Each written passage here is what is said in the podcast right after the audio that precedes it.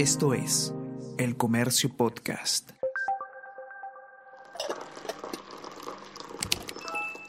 Hola, hola, ¿cómo están? Buenos días, espero que hayan amanecido bien. Está con ustedes Ariana Lira y hoy tenemos... Tenemos que hablar con Ariana Lira.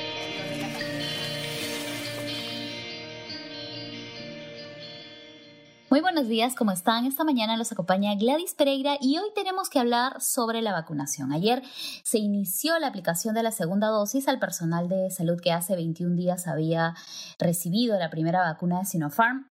Para hoy se tiene prevista la llegada de 50.000 dosis de Pfizer después de varios meses de negociaciones y el proceso de vacunación sigue su curso. En este contexto, el sector privado ha mostrado desde hace varias semanas un interés para también participar y poder vacunar a sus trabajadores y a los familiares de estos. El presidente Sagasti ayer declaró, fue bastante claro, al decir que por ahora va a continuar la negociación para la compra de vacunas directamente entre los laboratorios y el gobierno. Pero la CONFIEP tiene otras propuestas para eh, poder participar en este proceso de inmunización contra el COVID. Y para hablar sobre estos temas estamos con Paola Villar, ella es coordinadora de la sección Economía y nos va a dar más detalles sobre este tema. Hola Paola, ¿cómo estás? ¿Cómo estás, La? Es un gusto, un gusto estar aquí contigo y bueno, nada, como tú bien comentas, ayer eh, hubo varios anuncios, ¿no? Y entre ellos estuvo todo el tema de la CONFIEP y lo que se venía mencionando de la intención de realizar esta compra de vacunas para hacer una vacunación gratuita a sus trabajadores y a lo que ellos mencionaban que en su momento eran eh, también familiares. Pero lo que me especificaron también es que por ahí había una intención de incluso prolongar este grupo y hacerlo también, por ejemplo, en el caso de algunas empresas, de pronto eh, son, más a ciertos sectores como mineras eh, que puedan también vacunar a zonas de influencia, ¿no? O sea, una minera que, por ejemplo, está en algún, en algún pueblo, en alguna zona o, en alguna ciudad específica, eh, que también puede incluir a esta zona de influencia dentro de las vacunas que quisiera comprar.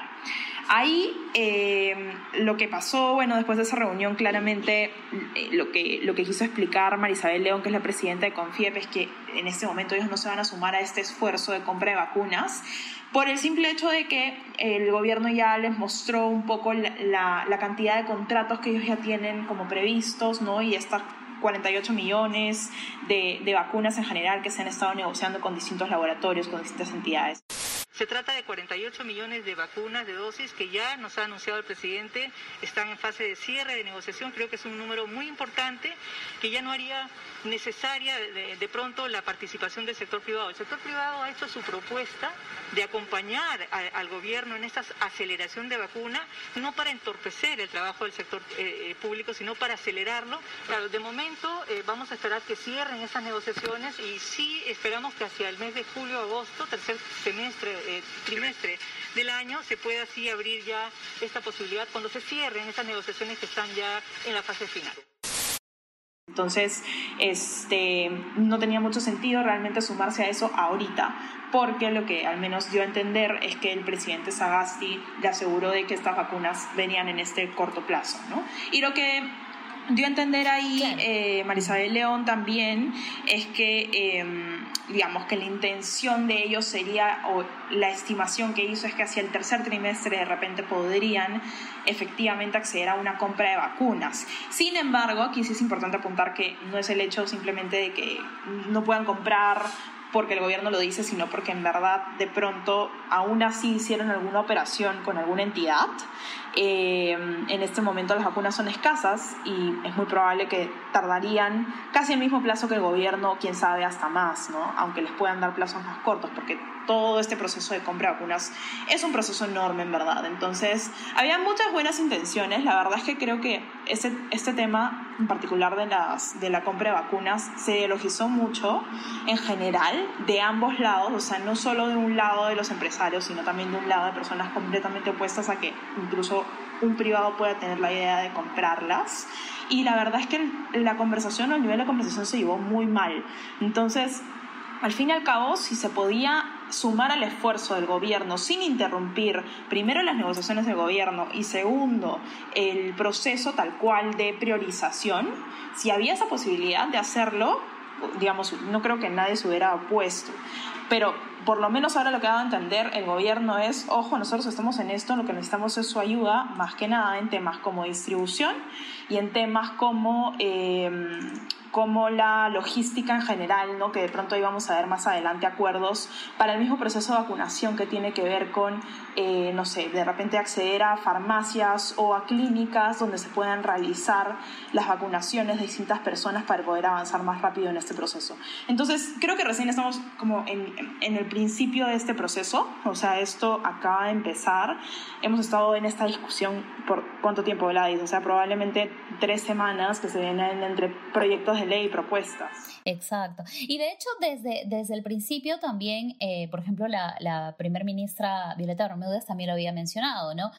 Si bien en ese primer, en la primera etapa en la que la mayoría de gobiernos de todos los países están buscando eh, el bien escaso que es la vacuna, no se iba a poder eh, incluir la participación del privado directamente con la compra, pero eh, sí se planteaba que de repente para la segunda o tercera fase, ya cuando esté inmunizada tal vez la, la población prioritaria, puedan participar. Ahora, de todas formas, eh, después de la conversación del presidente con eh, los representantes del sector privado, se ha llegado a otros acuerdos, entiendo, acuerdos, entiendo, para que sí el, el sector privado siga participando eh, en, en, este proceso de vacunación, porque no solamente se necesita comprar las vacunas, sino también distribuirlas, apoyar con la logística. Específicamente en este tema, ¿Qué es lo que va o qué es lo que ha propuesto eh, la CONFIEP? En realidad, eh, Gladys ahí, o sea, la CONFIEP no detalló la propuesta tampoco. En general se tienen varios esfuerzos, no solo de CONFIEP, sino desde distintos gremios en los que se está buscando colaborar con el proceso de vacunación, que probablemente los vamos a ver plasmados cuando se avance con esto en las fases. Que no hay, no, no, no tenemos un detalle específico, digamos, de cuáles son las iniciativas, porque el gobierno tampoco es que las haya aceptado aún. Entonces no se pueden detallar, ¿no? O sea, hay propuestas como, eh, digamos, implementar una red de farmacias y boticas eh, y usar los recursos humanos que hay en esas farmacias y boticas para poder vacunar a las personas a nivel nacional, pero eso es una propuesta que todavía el Estado no ha aprobado, entonces todavía no se puede confirmar. Por el momento al menos y ayer lo que quedó claro es, descartamos que el sector privado, y en este caso en particular el gremio, o sea, Confiep como tal, descartó que sus empresas agremiadas, ¿no? que en bloque quieran adquirir vacunas en el corto plazo y que por el momento se va a colaborar por otros lados. Pero en paralelo, Ayer también, eh, y fue un poco la noticia antes del anuncio de Confiep, ¿no? que generó mucho ruido en varias personas y que además se sumó a todo este tema y toda esta polémica que viene probablemente más fuerte desde el domingo con la entrevista que dio el presidente Sebastián Cuarto Poder mencionando todo ese tema de la importancia de que la vacuna sea gratuita y universal. ¿no? Eh, habló en, me parece que en ATV Noticias salió primero el, el dueño de SIVA, ¿no? de, de la empresa de transportes, eh, Luis Sixia, a mencionar mencionar que eh, como asociación de transportistas interprovinciales, ¿no? de, de, de ómnibus interprovinciales, etcétera, ellos estaban buscando comprar 100.000, me parece, eh, vacunas de Sputnik 5 a través de un laboratorio que luego dimos con, con la noticia, digamos, de que es GIP Pharmax, que además es un laboratorio que antes eh, ha tratado de hacer una operación similar con gobiernos regionales como el de Arequipa, el de Piura, el de Callao, sin éxito porque ahí luego sabemos que el gobierno entró a decir nosotros como gobierno central somos los que hacemos las negociaciones, no los gobiernos regionales porque si no, eh, digamos, es un poco disparatado todo. Pero este laboratorio sería en todo caso el que está ofreciendo esta cantidad de vacunas que solo comentó Sixia, porque el gerente general de, este, de esta asociación no quiso confirmar la cifra exacta de vacunas, pero sería más o menos el monto de vacunas a los que buscarían, que buscarían en realidad traer al territorio peruano medio que a la fuerza. ¿Por qué? Porque... Claro, porque no hay, es cierto que todavía las únicas vacunas que tienen autorización para usarse en nuestro país es Sinopharm y Pfizer, ni siquiera AstraZeneca, que pertenece a la iniciativa eh, COVAX Facility, que se sabe que se va a comprar en algún momento, todavía no tiene registro sanitario en nuestro país otorgado por DGMIT. Entonces, ¿qué pasaría con la vacuna rusa y, estas negociaciones? O sea, aquí realmente, y, no voy a dar mi percepción personal, sino lo que veo un poco en cuanto a, lo que han comentado eh, tanto Sixia como Ojeda, Martín Ojeda, que es el presidente de esa asociación, eh, no como lo que, la opinión que de pronto dio después el presidente Sagasti sobre este tema, es que la intención ha sido presionar, ¿no? Y, y ellos mismos lo han verbalizado también. O sea, lo que quieren es que el lote de vacunas de pronto en algún momento eh, ya esté en aduanas y de alguna manera forzar al gobierno a tomar una decisión sobre estas vacunas. Porque, a ver, si hay 10.000 vacunas o 100.000 vacunas en un par de containers en aduanas y luego esas vacunas se tiran a la basura, sean de quien sean, es muy probable que sería una situación muy polémica. Entonces, lo que se buscaba, la verdad, y, y lo que se está buscando, creo, por ahí es, bueno, ellos tienen la intención clara de que quieren usar estas vacunas en sus trabajadores y en los familiares de sus trabajadores, pero la forma ha sido presionar, o sería presionar, porque en realidad no han concretado todavía la compra de la DIS. O sea, lo que han concretado hasta el momento es como eh, el anuncio, de alguna manera, tienen como, están previos a tener una orden de pedido, pero todavía no han concretado la compra. Y lo otro es que GIP Pharmax, con quienes también nos pudimos eh, contactar a través de su representación legal, ellos lo concreto es que tuvieron estuvieron entre días y venías con Digemit por distintos permisos. Ahora ya sabemos que eh, por las llamadas que hicimos tanto a, la Digemit como a ellos, eh, desde la Digemit nos comentaron que ya les han dado un permiso biológico que le permite a esta empresa el manejo de vacunas, pero eso no significa que, les, que ya tengan permitido traer ciertas vacunas como en el caso de Sputnik 5. Entonces ahí todavía hay un proceso pendiente por resolver que todavía no está listo. Y esta empresa lo que menciona es que representa eh, al fondo ruso, ¿no? Aquí en Perú, y en general en Latinoamérica, que es lo que ellos mencionan, hay una carta que, que ellos han compartido que muestra, eh, tiene una firma, digamos, del Ministerio de Salud ruso. Todavía nosotros no hemos podido confirmar la autenticidad de la carta. Lo menciono porque todavía esta comunicación está pendiente desde, desde la embajada rusa que les hemos, mandado los, digamos, los pantallazos de la carta para que ellos nos aseguren si efectivamente es cierta o no esa certificación, ¿no? porque siempre hay que dudar ante estas cosas.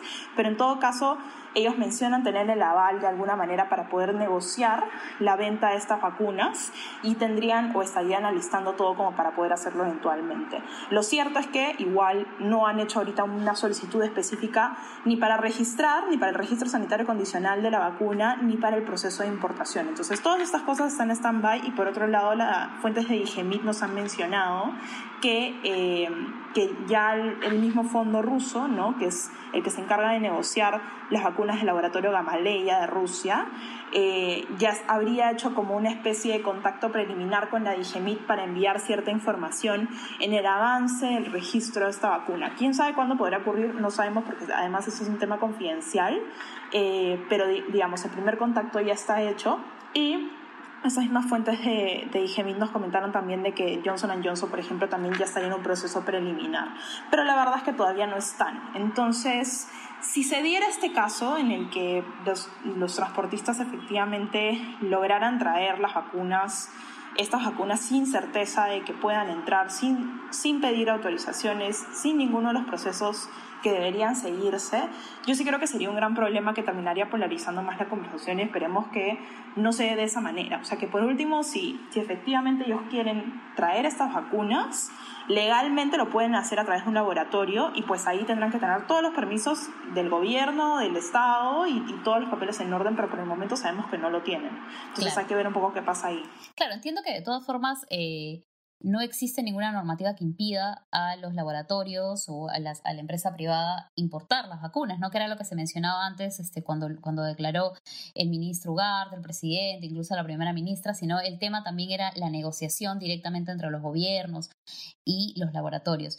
Es importante que, que nos mencionas esto también para conocer y un poco estar atento de cuál es el trasfondo de los anuncios, ¿no? Porque si todavía no hay un, eh, un pedido formal y, no se ha seguido los pasos eh, correspondientes, entonces tenemos que ser un poco perspicaces sobre este tipo de anuncios. De todas formas, es una buena noticia que el sector privado y el gobierno hayan llegado a un primer entendimiento con esta intención de participar y colaborar con la vacunación. Recién empieza el proceso. Eh, ayer se ha iniciado recién la distribución de la segunda dosis. Se esperan más lotes de vacunas y vamos a necesitar el apoyo de todas las fuerzas eh, de la sociedad para poder eh, lograr la inmunización total de de la población y poder alcanzar eh, el término de esa pandemia que tanto nos afecta social, económicamente, psicológicamente, salud mental, etc. Gracias Paola por, por, hacernos esta explicación. El informe completo sobre la vacunación y la participación del sector privado está en la versión impresa del comercio, también en el comercio.p. Estamos en redes sociales de Facebook, Twitter e Instagram. Y no se olviden que el podcast Tenemos que hablar y otros podcasts del comercio están en Spotify y en Apple Podcast. Recuerda que faltan seis días para el debate electoral que organiza el comercio con los cinco primeros candidatos a la presidencia en intención de voto. George Forsyth, Daniel Urresti, Keiko Fujimori, Verónica Mendoza y Johnny Lescano. El debate será este 9 de marzo en forma virtual a las 6 de la tarde. Eso es todo por hoy. Muchas gracias, Paola, por esta explicación. Muchas gracias a ti, Ladis, y bueno, seguro volveremos a hablar de alguno de esos temas. Cuídate. Claro, cuídate. Muchas gracias a todos y chao. Esto fue Tenemos que hablar